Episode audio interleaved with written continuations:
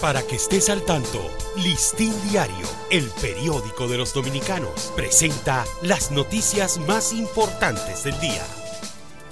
Buen día, último día de noviembre. Hoy es el miércoles 30 de noviembre de 2022. En los últimos seis años de la Dirección de Migración tiene registros de entrada al territorio nacional de manera legal de al menos 1.090.559 haitianos. En el mismo periodo, los consulados dominicanos otorgaron 650.045 visas a haitianos, de acuerdo con reportes entregados por el Ministerio de Relaciones Exteriores para esta investigación.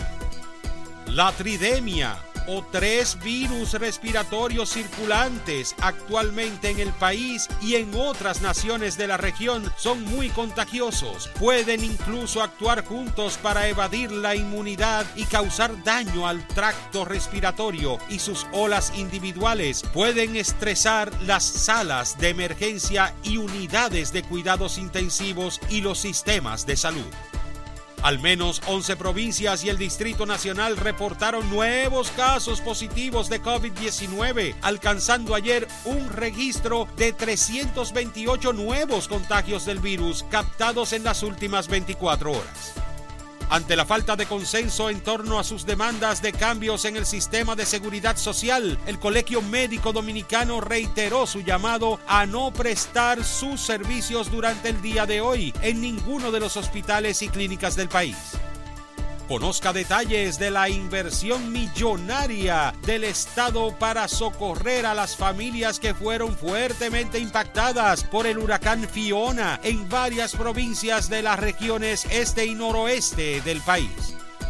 Delegados de las comunidades de fe, concilios, iglesias y organizaciones cristianas del país ofrecieron su respaldo al gobierno en su campaña para empezar a detener el desorden migratorio con el debido respeto a la dignidad humana a través de operativos de devolución de inmigrantes no documentados. Para ampliar esta y otras noticias, acceda a listindiario.com.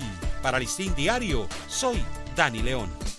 Para que estés al tanto, Listín Diario, el periódico de los dominicanos, presentó las noticias más importantes del día.